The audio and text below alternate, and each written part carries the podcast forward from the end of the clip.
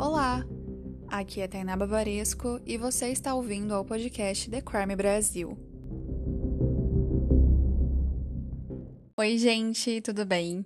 Bom, antes da gente começar o caso de hoje, eu queria lembrar vocês que vai rolar o sorteio do livro Lady Killers Assassinas em Série da Dark Side Books. Eu vou liberar o sorteio nessa semana, na quarta-feira, dia 20, um dia antes do meu aniversário, dia 21, quinta-feira, eu faço 26 anos. Então, o sorteio vai rolar justamente por outubro ser o mês do meu aniversário. Eu vou liberar o sorteio na quarta, mas o dia do sorteio mesmo é no Dia das Bruxas, dia 31 de outubro. E lembrando que só vai poder participar do sorteio quem for membro do The Crime Club. Então, para quem quiser participar, é só assinar o The Crime e se tornar membro. Mas, gente, é, não façam isso se for só por conta do sorteio, se vocês não querem apoiar o The Crime realmente. Porque o intuito desse sorteio é para agradecer os membros. E esse não vai ser o único sorteio que vai rolar, né? Eu vou sempre fazer daqui para frente sorteio de algumas coisas bem legais para vocês, em sinal de agradecimento realmente por vocês serem membros do The Crime. Dito isso, bora pro caso de hoje. Lizzie Holiday, a pior mulher da Terra. Resenha com conteúdo extremamente violento e não indicado para pessoas sensíveis. É recomendado para maiores de 18 anos.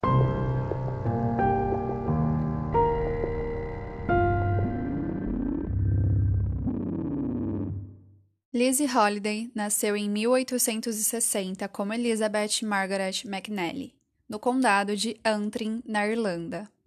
Ainda criança, mudou-se para Nova York, nos Estados Unidos, com seus pais e seus nove irmãos. Lizzie foi uma adolescente difícil de lidar, violenta e sempre propensa a se meter em confusões. Esse comportamento rebelde e controverso fez com que a própria família a desprezasse. Por esse motivo, ela se tornou uma pessoa completamente imprevisível, atacando membros de sua família por qualquer motivo. Certa vez, Lizzie bateu em seu próprio pai, atacou a irmã e jamais demonstrou amor. Ao menos, não de maneira convencional. Lizzie eventualmente saiu de casa e não voltou por um longo tempo. Quando finalmente retornou à casa de seus pais, descobriu que o seu pai havia falecido. E então, ela literalmente surtou. Em um lapso de revolta, ela se debruçou sobre o túmulo de seu pai e começou a cavar a terra com suas próprias mãos. É claro que tal reação desesperada não traria o seu pai de volta. Mas Lizzie não conseguiu controlar os impulsos legítimos que teve ao saber da morte do amado pai. Infelizmente, essa perda não a tornou um ser humano melhor. Lizzie deixava uma impressão ruim em cada lugar em que passava e sempre era lembrada por ser uma pessoa estranhamente complicada. A Lizzie não era educada, mas era inteligente e ambiciosa. Porém, seu problema de comportamento violento sempre acabou colocando-a em maus lençóis. Uma vez, ela arremessou uma faca contra uma mulher que a provocou, ela cuspiu também no rosto de uma garotinha e frequentemente tinha reações irracionais quando algo não saía como ela planejava. Tempos depois, Lizzie se casou com um desertor do exército. Ele era bem mais velho do que ela e usava o pseudônimo Charles, mas seu nome verdadeiro era Catespool Brown. Eles tiveram um filho que trouxe a Lizzie um quadro depressivo bem complexo. Ela não tinha mais vontade de viver e o relacionamento de Lizzie e Brown foi ficando cada vez mais insustentável. Após três anos de casamento, Catesby Brown acabou falecendo de febre tifoide. Lizzie seguiu com sua vida e se casou mais três vezes com homens consideravelmente mais velhos do que ela. Nenhum dos casamentos de Lizzie foi feliz. Um dos motivos pode ter sido a tentativa de envenenamento por arsênico que Lizzie planejou enquanto servia uma xícara de chá a um de seus maridos. Ele percebeu que o chá não estava normal e o plano de Lizzie acabou não sendo bem sucedido. Depois disso, ela fugiu com o filho, sem deixar rastros. Um outro marido de Lizzie morreu um ano após o casamento sem um motivo aparente. Quando os maridos de Lizzie não morriam por causas misteriosas, ela simplesmente fazia questão de abandoná-los, fugia com homens, saía de casa e nunca mais retornava. Ela seguiu assim até encontrar o seu quinto marido. Um homem jovem e bonito, muito diferente de seus outros companheiros. Contudo, o encanto por esse novo homem durou pouco. Ele contou a Lizzie que havia espancado sua primeira esposa até a morte. A Lizzie ficou aterrorizada e fugiu para Filadélfia com seu filho. Com a nova vida em outra cidade, Lizzie se hospedou na casa da família McKillan e no inverno de 1888 ela decidiu abrir uma loja. Fez um seguro do local e depois o incendiou. O plano de pegar o dinheiro do seguro não deu certo, porque o fogo se espalhou para casas vizinhas e ficou constatado que o incêndio foi proposital. Então a Lizzie foi presa. Posteriormente, ela foi condenada a dois anos por incêndio criminoso. Após a condenação, Lizzie foi encaminhada para a penitenciária estadual do leste da Pensilvânia, e durante quase dois anos ela foi considerada uma prisioneira exemplar. Mas cerca de dois meses antes de Lizzie ser solta, ela começou a agir de forma estranha, como se estivesse perturbada. E ao invés dela ser posta em liberdade, ela foi transferida para um manicômio, onde foi atestado por psiquiatras a sua insanidade mental. A Lizzie ficou nesse manicômio por um tempo até ser considerada apta a voltar a conviver em sociedade. Quando isso aconteceu, seu filho estava desaparecido. A Lizzie o procurou, mas nunca conseguiu encontrá-lo. Em algumas fontes de pesquisa, é, foi citado também que o filho da Lizzie estava internado, mas como eu não encontrei evidências reais sobre o paradeiro do garoto, não tem como a gente afirmar com certeza aqui. Tempos depois, Lizzie acabou retornando para a região de Nova York e conseguiu se estabelecer como governanta de Paul Holiday em uma pequena cidade chamada Newburgh. O Paul era um fazendeiro de 70 anos, viúvo e tinha seis filhos. Em pouco tempo, o Paul se interessou romanticamente por Lizzie e eles acabaram se casando. O casamento deles foi marcado pelo que o Paul descreveu como sendo, abre aspas, feitiços de insanidade esporádicos de Lizzie, fecha aspas. Em maio de 1891, a casa de Paul foi completamente incendiada. John, seu filho com deficiência, acabou falecendo no local. A Lizzie foi considerada suspeita de ter causado o incêndio, já que ela não gostava de John. Porém, ela alegou que o garoto morreu tentando salvá-la das chamas. Mas nos escombros do incêndio foi identificado que a porta do quarto de John estava trancada e a Lizzie estava com as chaves em seu bolso. Mesmo após as autoridades praticamente constatarem que a Lizzie era a culpada pelo incêndio que matou o John, o Paul continuou ao lado de Lizzie e ela não foi presa.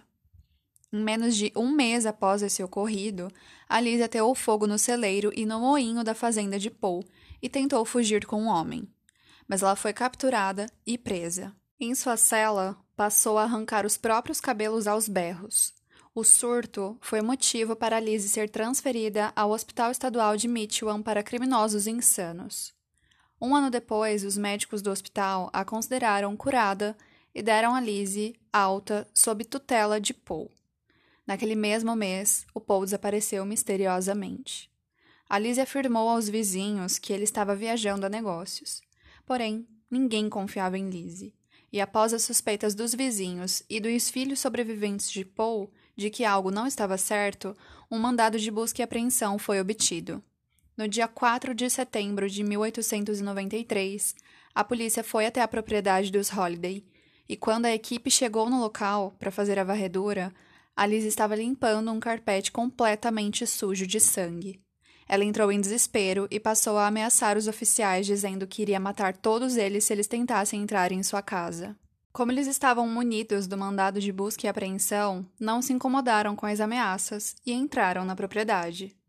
A revolta dos cachorros começou. Bom, gente, a casa estava aparentemente normal, mas o que eles encontraram no celeiro foi terrível. Sob uma camada de lixo, cobertos por feno, eles encontraram os corpos de duas mulheres, de Margaret e Sarah McKillan. Elas moravam em Nova York, mas faziam parte daquela família que hospedou a Lizzie na Filadélfia. E elas estavam com os pés amarrados, com as cabeças encapuzadas, e os seus corpos apresentavam diversos ferimentos à bala de fogo. Então a Lizzie foi novamente presa e dessa vez encaminhada à prisão de Burlingham. Os filhos de Paul ainda procuravam pelo pai, e um deles decidiu retornar à fazenda com um amigo, para ver se a polícia não tinha deixado nada para trás, né? E também para encontrar alguma pista que pudesse ajudar a desvendar o paradeiro de Paul. Quando eles chegaram no local, decidiram procurar dentro da casa, que estava com um cheiro bem forte de decomposição. Na cozinha, eles perceberam que alguns tacos de madeira do piso não estavam na ordem correta e começaram a remover todos eles. Sob as tábuas, a terra parecia revirada, então eles buscaram um pé de cabra para auxiliar no trabalho. E pasmem, eles atingiram alguma coisa lá embaixo. Era o cadáver de Paul em estado avançado de putrefação. Seu corpo contava com diversos ferimentos à bala e uma severa contusão na cabeça que acabou esbugalhando o seu olho esquerdo para fora. A Lizzie havia assassinado e enterrado o marido sob as tábuas da própria cozinha. No dia 8 de setembro de 1893, Lizzie foi transferida para a prisão de Montecielo, em Nova York. As notícias dos crimes brutais que ela havia cometido já eram manchetes em todos os jornais importantes do país. E o New York Times a considerou a pior mulher da Terra. A Lizzie foi uma prisioneira performática, frequentemente tendo surtos psicóticos considerados ensaiados por ela, para tentar uma absolvição por insanidade. Durante os seus primeiros meses na prisão, ela se recusou a comer, atacou a esposa do xerife, ateou fogo em sua própria cama, tentou se enforcar e cortou a própria garganta com o vidro quebrado. Ela sobreviveu e os seus carcereiros foram forçados a acorrentá-la ao chão durante meses. Enquanto esteve na prisão, Alice recebeu atenção nacional, com suas histórias frequentemente aparecendo nos jornais. E o New York Times relatou o caso de Lizzie como sendo sem precedentes e quase sem paralelo nos anais do crime. A Lizzie também deu entrevistas em que revelou seus casamentos anteriores e confessou crimes nunca antes investigados. O xerife do condado de Sullivan iniciou uma nova rodada de especulações quando disse à imprensa que Lizzie provavelmente estava ligada aos assassinatos de Jack o Estripador, embora não existisse qualquer conexão entre Lizzie, Jack e tais crimes. Mas a revelação de que Lizzie havia se casado cinco vezes antes de se casar com Paul Holiday e que dois de seus maridos morreram em menos de um ano após o seu casamento além da informação sobre a tentativa de envenenar o terceiro marido, levou a imprensa a especular que Liz era responsável por pelo menos seis mortes. No dia 21 de junho de 1894, Lizzie foi condenada no tribunal do condado de Sullivan pelo assassinato de Margaret McKillan e Sarah Jane McKillan. O júri demorou apenas algumas horas para chegar à conclusão de que Lizzie não era louca e a considerou culpada de assassinato em primeiro grau. Seu veredito final foi morte por execução na cadeira elétrica. Fora a primeira vez em que uma mulher recebeu essa sentença nos Estados Unidos. Posteriormente, o governador Roosevelt Flower comutou sua sentença para prisão perpétua em uma instituição mental depois de uma comissão médica a declarar insana. Lizzie foi então enviada para o Hospital Estadual de Michigan para criminosos insanos, aquele mesmo onde ela já havia cumprido parte da sua primeira sentença. Nesse hospital, ela passou o resto de sua vida. Ela se tornou uma paciente modelo e conquistou o privilégio de costurar. Assim, passou a ter acesso a agulhas, linhas e tesouras. Nesses anos de internação, a Lizzie se aproximou de Nellie Weeks, uma das melhores assistentes do hospital, que fora promovida a supervisora da ala feminina aos 24 anos de idade. Nellie sonhava em ser enfermeira e, no outono de 1906, contou a Lizzie que sairia do hospital em breve para cursar enfermagem. A Lizzie implorou para que Nellie não a abandonasse, mas Nellie disse que não abriria mão do seu maior sonho. Então, a Lizzie passou a resmungar que mataria Nellie. Porém, nesse tempo em que esteve na instituição, a Lizzie se tornou completamente pacífica e ninguém acreditou nas ameaças.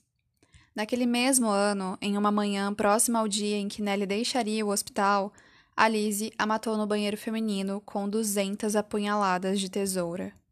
Os demais assistentes ouviram os gritos, mas quando eles chegaram e conseguiram arrombar a porta do banheiro, já era tarde demais. Quando o legista perguntou a Lizzie o porquê ela havia feito aquilo, ela simplesmente respondeu que, abre aspas, ela tentou me deixar. Fecha aspas. Depois do ocorrido, a Lizzie permaneceu no hospital e perdeu todos os seus privilégios. Ela morreu aos 58 anos no dia 28 de junho de 1918, acometida pela doença de Bridget, que é uma inflamação progressiva nos rins, depois de passar quase metade da sua vida nesse hospital. Nenhum dos seus familiares reivindicaram seu corpo, então ela foi enterrada no cemitério da instituição, onde as sepulturas eram marcadas apenas por números.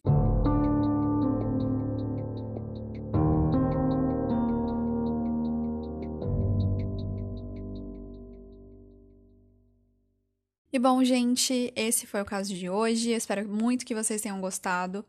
Lembrando que esse foi um pequeno resumo, né, uma resenha do livro Lady Killers Assassinas em Série. O caso da Lizzie Holiday é um dos 14 casos é, de assassinas que tem no livro. Então, esse é o livro que eu vou sortear para vocês esse mês. Para quem não é membro e para quem não vai participar do sorteio, lá no post do blog tem link para compra é, dos livros. No link da minha bio do Instagram e da bio do Instagram do The Crime também tem lá a parte para vocês comprarem é, livros de True Crime pelo meu link Amazon, que vocês comprando pelo meu link Amazon me ajuda bastante. Então, é isso para participar do sorteio que vai sair no dia 20, né? Vou lançar o sorteio dia 20, mas o sorteio mesmo só vai acontecer dia 31. Precisa ser membro do The Crime Club. Qualquer valor de assinatura, mas lembrem-se de assinar somente se vocês querem apoiar o The Crime, se vocês acham válido se tornar membro. E se vocês querem, né, que o The Crime cresça, porque essa é uma forma muito legal de vocês ajudarem o The Crime a crescer. E é isso, gente. Se vocês escutam os podcasts e me seguem lá nas redes sociais, tanto no meu Instagram, Tainá Bavaresco, e no The Crime Brasil, já me ajuda bastante também. Mas se tornando membro, vocês têm algumas recompensas e também me ajudam bastante. Então, é isso, gente. Um beijo para vocês boa semana. E essa semana é meu aniversário, sai sorteio, enfim, tô muito feliz. E é isso. Um beijo para vocês, se cuidem e até o próximo episódio, que é segunda-feira que vem. Tchau!